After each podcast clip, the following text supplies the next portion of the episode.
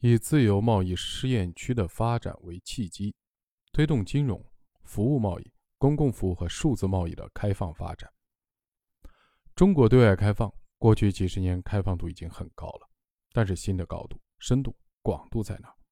就是在金融业的开放、服务贸易开放、公共服务开放、数字经济的开放这些领域，如果跟国际接轨一体化了，那么中国开放的高度、深度、广度就到位了。这样的一个任务交给谁呢？自由贸易试验区，这就是我要说的第三部分。进入新时代，中国的开放出现了新格局、新特征、新高度，为服务贸易发展带来良好的机遇。一方面是中国开放的出现五个新特征：一是从引进外资为主，转变为引进外资和对外投资并举；二是从扩大出口为主，转变为鼓励出口和增加进口并重。三是从沿海地区开放为主，转变为沿海沿边内陆协同开放、整体开放。四是开放领域从过去以工业、房地产等工商产业为主，转变为工业、服务业共同开放，形成了全方位、宽领域、多渠道开放的局势。五从融入和适应全球经济治理体系为主，转变为积极的参与甚至引领国际投资和贸易规则的制定修订。这些新特征将贯穿于我国社会主义现代化的全过程，推动我国以更高层次的开放的格局参与和引领全经济的全球化，推动世界经济朝着更美好的方向发展。另一方面，体现在新一轮对外开放的五大新任务，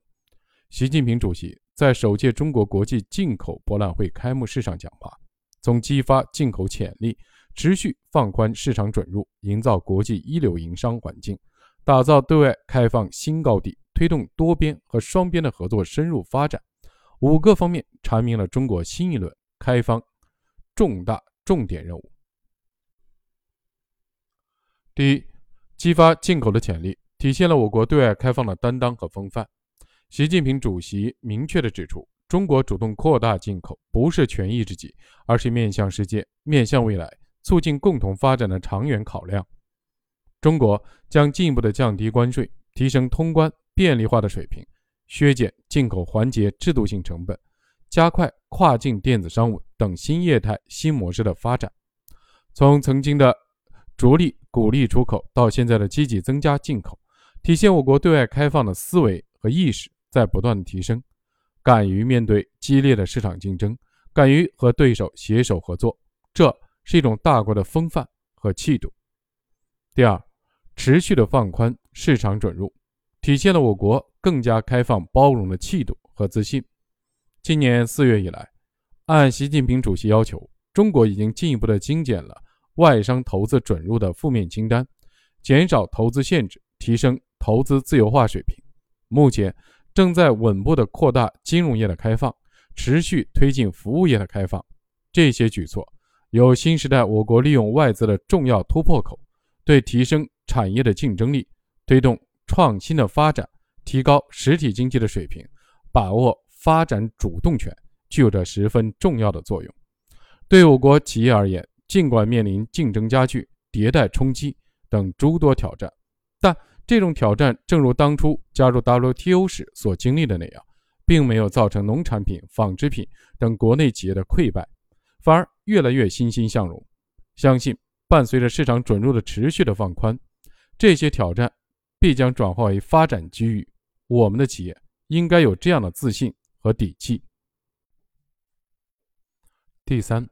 营造国际一流的营商环境，体现了我国从制度上打造权力平等、规则平等、机会平等发展环境的鲜明导向。改革开放以来，出于吸引外国资金、先进技术。和管理经验的需要，我国对外商投资给予了税收优惠、土地优惠为主的一系列的激励政策。当前，全球引资竞争日趋激烈，不少国家要素成本比我国更低，政策优惠力度比我国更大。随着我国要素成本不再具有明显的比较优势，政策的优惠空间不断的压缩，传统的招商引资模式不再有生命力，必须转向更多依靠改善。投资环境。习近平主席提出，加快出台外商投资法规，完善公开透明的涉外法律体系，全面深入实施准入前国民待遇加负面清单管理制度，将尊重国际营商环境，对在中国境内注册的各类企业一视同仁、平等对待，必将有力的推动营造稳定、公平、透明、法治化、可预期的营商环境，促进外资的稳定增长，提高。利用外资的质量。第四，打造对外开放的新高地，体现了我们着力推动高层次改革开放新格局的意识和责任。过去，我国为承接开放，搞了工业开发区、保税区等开放要件，为探索自由贸易发挥了试验田的作用。当前，开放的水平越来越高，需要更高的平台承载高水平的开放。自贸试验区、自由贸易港是开放的最高境界。加快了中国特色自由贸易试验区深化改革创新、探索建设自由贸易港的进程，将是中国扩大对外开放的重大举措，将带动形成更高层次改革开放新格局。第五，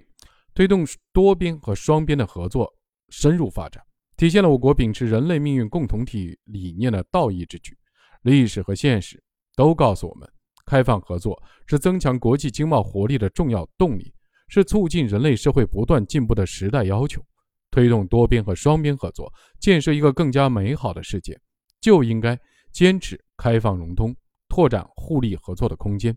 坚持创新引领，加快新旧动能转换，坚持包容普惠，推动各国共同发展。第三方面是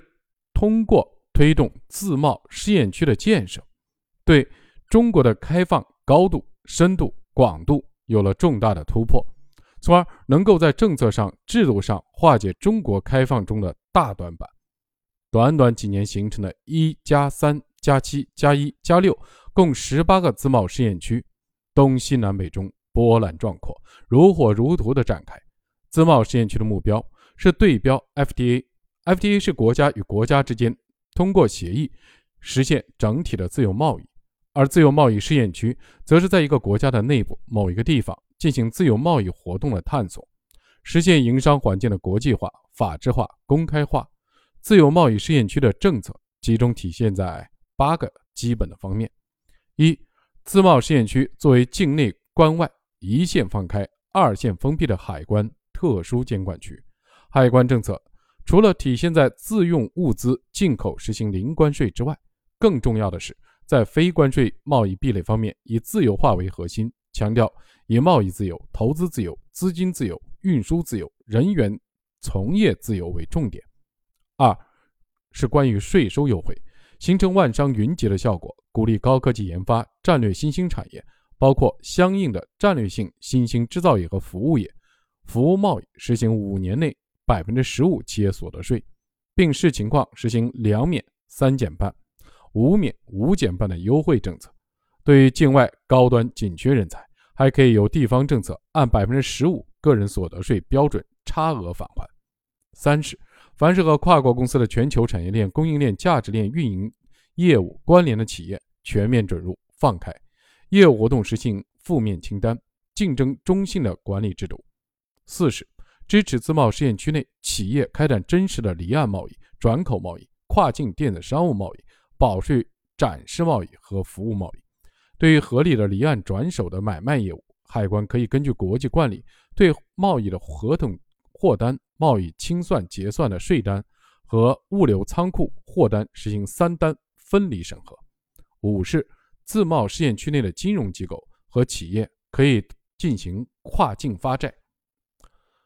跨境投资并购和跨境资金集中运营等跨境金融服务。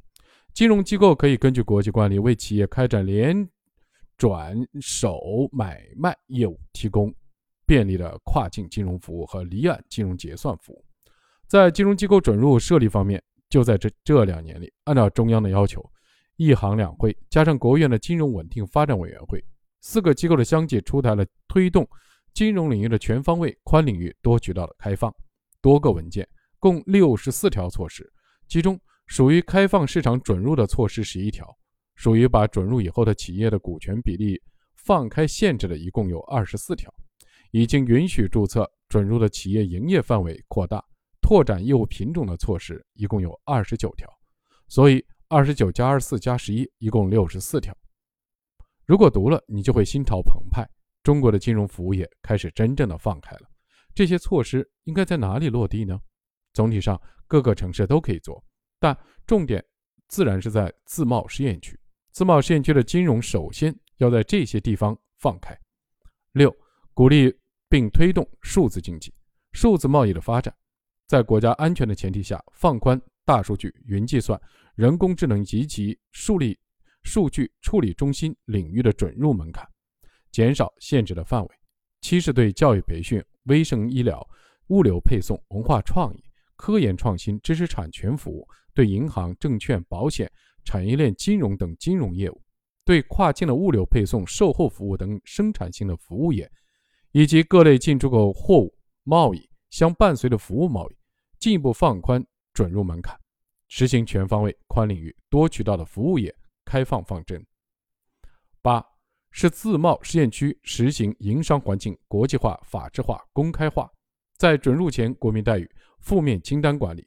知识产权保护、生态环境保护、劳动权利保护、竞争中性、数字贸易等方面形成国际化、法治化、公开化的营商环境。自贸试验区的建设和发展，为中国开放带来了新的开放高度、深度和广度，为包含金融业、服务贸易业、教育卫生、文化创意产业。数字经济在内的广义的服务贸易发展带来了春天，带来了良好的发展机遇。要围绕我国服务贸易知识密集型、资本密集型、资源密集型、密集型的服务贸易能力弱的问题，围绕巨大的进出口货物贸易伴随的服务贸易潜力没有被挖掘出来的问题，围绕全球相对最庞大的制造业产业链所伴随的三链服务贸易基地大部分在国外的问题。围绕教育、卫生、文化创意产业开放度不够的问题，用足、用好、用活自由贸易试验区的政策。自由贸易，贸易自由。顾名思义，自由贸易试验区首先的宗旨是要激活贸易，尤其是服务贸易。对我们来说，就是要解决上述服务贸易三大短板问题：一是要以自贸试验区政策带动发展保税展示。进口贸易、转口贸易、离岸贸易、跨境电子商务贸易、数字贸易、服务贸易等等。二，要以自贸试验区政策带动发展与货物贸易相伴随的银行、证券、保险、保理、租赁、离岸金融结算、跨境人民币结算以及跨境发债融资、投资并购、跨境资金集中运营。三。要以自贸试验区政策带动发展与跨国公司产业链、供应链、价值链运行有关的生产性服务业和服务贸易，包括科研开发、信息服务、仓储物流配送、第三方物流以及跨境大产品全球售后服务。要创造国际化的营商环境，吸引这些跨国公司把三链服务相关的业务。总部吸引到我国的自贸试验区来注册落户。四要以自贸试验区政策带动发展教育培训、卫生医疗、物流配送、文化创意等与公共服务相关的服务贸易的发展。五要推动数字经济和数字贸易的发展。服务贸易与货物贸易不同，与工业项目不同，服务贸易看不见摸不着，要虚实实做，要实现建项目。建法人、建场景、建效益、建集群，五个建。我相信，当我们把自贸试验区政策用足、用好、用活的时候，当我们的服务贸易把与我国巨大的货物贸易相伴随的服务贸易潜力挖掘出来的时候，当我们把最庞大的制造业产业链、供应链和价值链所对应的服务贸易基地体现在中国的时候，当我们把教育、卫生、文化、创意产业的开放度提升，满足社会大众多层次需要的时候，当我们数字经济不仅在中国，而且在全球的经济中发挥重要功能性作用的时候，我们的服务贸易就实现了党中央要求的高质量、高效益的发展。我们的服务贸易一定能够在今后五到十年保持高速度发展的态势。